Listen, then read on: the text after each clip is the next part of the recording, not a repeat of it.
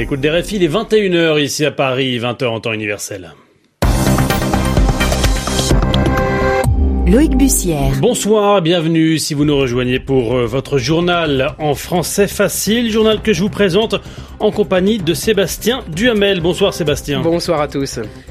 À la une, ce soir, le Liban, trois jours après la démission de Saïd Hariri, le chef du Hezbollah, Hassan Nasrallah, a pris la parole. Il ne s'était pas encore exprimé depuis le départ du Premier ministre.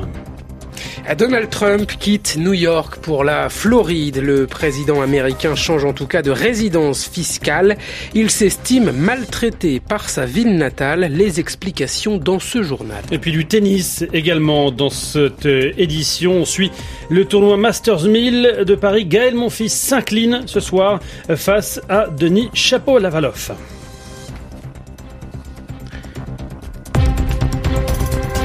Le journal. Le journal. En français facile. En français facile.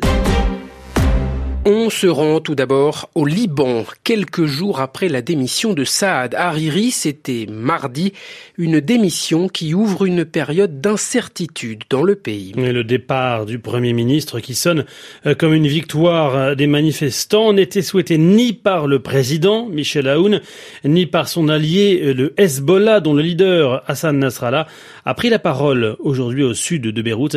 Les précisions de notre envoyé spécial Muriel Paradon.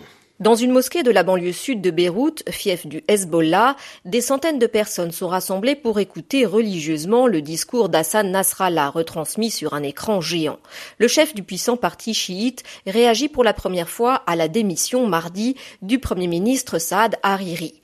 Une décision unilatérale qu'il conteste. Il aurait préféré, dit-il, des réformes plutôt que cette démission. Le Hezbollah, rappelons-le, faisait partie de la coalition gouvernementale. À présent, il faut un nouveau gouvernement qui restaure la confiance du peuple et réponde aux doléances des manifestants, ajoute Hassan Nasrallah. Un discours qui tranche avec sa précédente intervention la semaine dernière. Il avait critiqué les manifestants et leur volonté de changer le système, insinuant même qu'ils étaient manipulés par des forces étrangères. Cette fois, le chef du Hezbollah se pose en défenseur des revendications du peuple, prenant en compte le fait qu'une partie des chiites et de ses partisans sont aussi descendus dans la rue. Hassan Nasrallah joue également l'apaisement alors que des tractations politiques doivent avoir lieu pour la formation d'un nouveau gouvernement au Liban. Muriel Paradon, Beyrouth, RFI. En Algérie, 65 ans jour pour jour après le début de la lutte armée contre le colonisateur français, une marée humaine s'est répandue vendredi dans les rues d'Alger pour réclamer une nouvelle indépendance. Mais pas de comptage officiel, impossible donc de connaître le nombre exact des manifestants, mais en ce 37e vendredi consécutif de manifestations, la mobilisation était comparable à celle constatée au plus fort du Hirak, le mouvement de contestation inédit et du régime dont l'Algérie le théâtre depuis le 22 février. Au Mali, 15 militaires tués dans une attaque qualifiée de terroriste. C'est ce qu'annonce l'armée malienne qui parle de soldats visés à Indeliman dans le secteur de Menaka dans le nord du pays.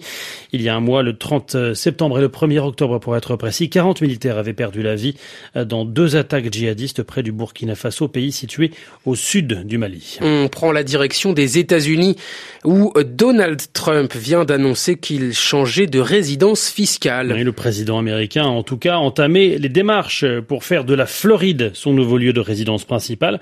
Jusqu'à maintenant, c'était New York, mais il estime être maltraité par sa ville natale. Les explications à Washington, Dan Corpey. Le changement de résidence fiscale du président a été révélé par le New York Times et Donald Trump a dû se justifier sur Twitter. J'adore New York, mais en dépit des millions que je paye en impôts à la municipalité et à l'État chaque année, j'ai été très maltraité par les élus à la fois de la ville et de l'État peu de personnes ont été aussi maltraitées, se lamente le locataire de la Maison Blanche. Il est vrai que le président est très impopulaire dans sa ville natale et les poursuites engagées par le procureur de New York pour obtenir ses déclarations d'impôts l'ont rendu furieux. C'est désormais le complexe de Mar-a-Lago à Palm Beach en Floride qui figurera comme résidence principale sur le document fiscal du couple présidentiel. Donald Trump y a passé 99 jours depuis sa prise de fonction contre seulement 22 à New York. Avantage non négligeable de cette modification, les impôts en Floride sont bien moins élevés qu'à New York. La péninsule du sud des États-Unis a aussi une importance politique pour le président. C'est un État clé très disputé, contrairement à New York, acquis aux démocrates. Anne Corpet, Washington.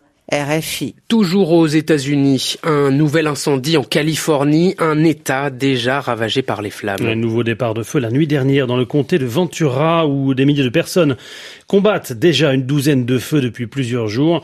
Maria Fires, le nom de ce dernier incendie, menace deux petites villes. Il a déjà entraîné l'évacuation de plus de 7000 personnes et ravagé 2000 hectares. Au Brésil, c'est la marée noire qui touche le nord-est du pays et qui préoccupe les autorités. Elle pourrait avoir été provoquée par un navire battant pavillon grec. le tanker qui euh, faisait route vers l'Afrique du Sud est le principal suspect, en tout cas aux yeux du ministère de la Défense brésilien.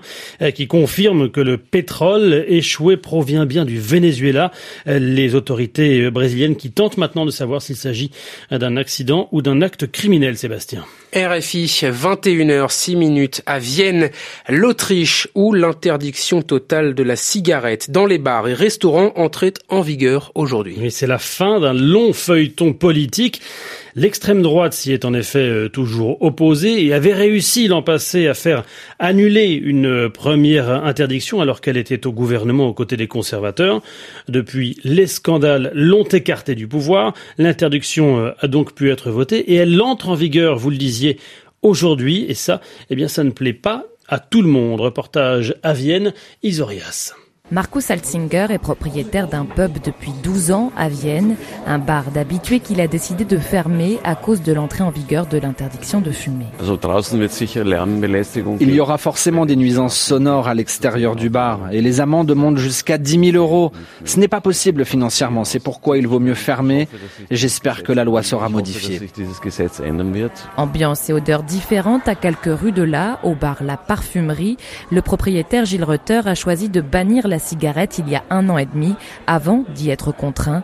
Et aujourd'hui, il n'a aucun regret. Les premiers six mois, c'était dur, mais après ça, il n'y avait pas de changement du point de vue euh, monétaire. Il y a beaucoup de non-fumeurs qui sont venus. Même les fumeurs sont en train de revenir parce qu'ils disent c'est agréable d'être chez nous sans fumer. Thomas Tsekeresh, le président de l'Ordre des médecins, salue l'interdiction mais prévient d'autres mesures sont nécessaires en Autriche, troisième pays européen où l'on fume le plus. 25% des Autrichiens fument régulièrement et 15% d'entre eux sont des jeunes.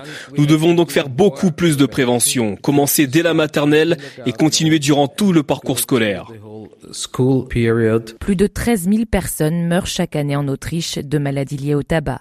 Isorias viennent RFI. Et puis lui n'est pas parvenu à trouver euh, son second souffle. En tennis, Gaël Monfils s'incline en quart de finale du tournoi Masters 1000 de Paris-Bercy.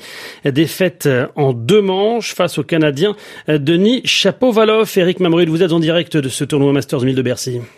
Effectivement, il était assez fatigué. Il vient de nous le dire en conférence de, de presse, fatigué euh, physiquement, euh, mentalement. Euh, cette course a une place dans le top 10, c'était l'objectif qu'il s'était fixé en, en, fin d'année et qu'il a réussi à concrétiser in extremis cette semaine. Bah, l'a un petit peu mis sur les rotules, était un petit peu vidé. On l'avait déjà vu hier face à Radu Albot, le 50e mondial. C'était très très compliqué. Aujourd'hui, il avait un adversaire bien plus redoutable, ce Denis Chapovalov, 20 ans seulement, mais tellement prometteur. Il a battu Fonini cette semaine, Alexander euh, Zverev, et là il a été euh, extraordinaire. Alexandre euh, Denis Chapovalov, des frappes très pures, puissantes en coup droit. En revers, Gaël Monfils n'a rien pu faire. 6-2, 6-2 en 59 minutes. Gaël Monfils qui donc n'ira pas au Masters de Londres. Il ne fait pas partie des huit meilleurs joueurs, les huit qualifiés. Il ira en tant que remplaçant, dernier français en lice, euh, eh bien, il a commencé son match à l'instant. Joe Wilfried Songa contre Raphaël Nadal. Une superbe affiche. Raphaël euh, Nadal, vainqueur de l'US Open au mois de septembre. Il n'a pas joué depuis. C'est son tournoi de reprise, un tournoi de Bercy qu'il n'a jamais gagné au cours de sa carrière. À l'inverse de Joe Wilfried Tsonga, qui a soulevé le trophée en 2008. Tsonga qui a battu quatre fois Nadal au cours de sa carrière. Il a perdu à neuf reprises, donc avantage à l'Espagnol. 1-0 pour l'instant pour Tsonga. Nadal Et on suivra cette rencontre avec vous, Eric Mamrut, en direct donc du tournoi Masters Myth de Paris. Merci.